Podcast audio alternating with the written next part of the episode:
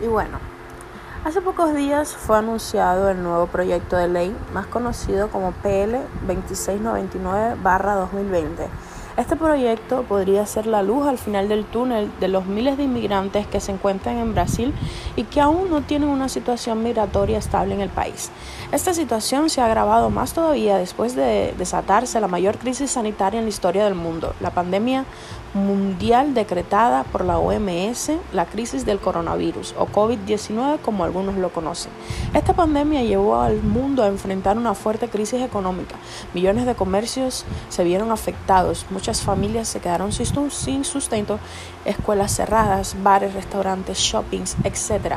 Todo lo que fuera un posible foco de contagio. En Brasil la situación no fue muy diferente. Según cifras oficiales, este es uno de los países más afectados por casos de COVID-19 siendo el más afectado de América del Sur. A pesar de que el gobierno ha hecho de todo para parar el contagio, muchas personas irresponsables han desobedecido las medidas de prevención contra este virus lo que ha conllevado a un retraso de la reapertura de la economía en el país. Ciudades han quedado bajo el lockdown, que es una de las medidas más rígidas dentro del confinamiento.